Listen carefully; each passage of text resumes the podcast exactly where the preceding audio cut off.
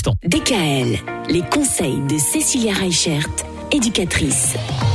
Alors Cécilia, les enfants toujours au cœur, hein, bien sûr, euh, de euh, ce rendez-vous. Les enfants cette semaine, oui, mais les animaux aussi.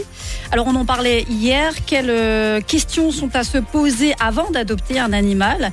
Et autre chose qu'on peut se poser aussi comme question, est-ce que avant que l'enfant ait un an, on peut déjà adopter un chien, un chat ou, ou un autre animal? Alors avant un an, ils peuvent encore développer des allergies. Après, ça devient euh, plus protecteur, on va dire, et euh, c'est aussi plus facile d'en avoir un. Mais avant un an, en fait, le système immunitaire des tout petits sont encore euh, plus ou moins protégés s'ils ont été allaités ou ils sont encore immunisés par certains anticorps Par le de lait la de la maman, oui. Mhm. C'est ça. Donc c'est vraiment une période où ça peut être déjà dangereux aussi pour eux parce que ben forcément les tout petits ne contrôlent pas leurs gestes et du coup un animal même s'il a euh, plusieurs années qu'il est dressé ou quoi que ce soit, ben, ça reste un animal et ça reste compliqué pour les tout petits.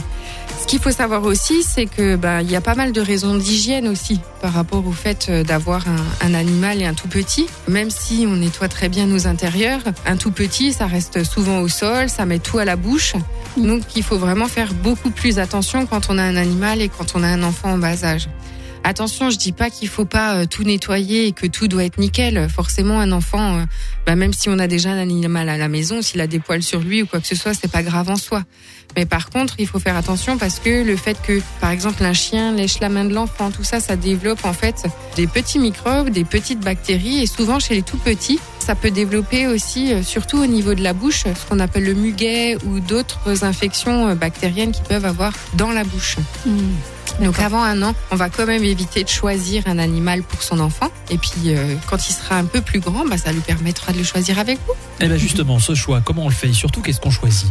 Chien, chat, oiseau, poisson rouge? Et pourquoi? C'est la question qu'on va se poser demain. DKL, retrouvez l'ensemble des conseils de DKL sur notre site internet et l'ensemble des plateformes de podcast.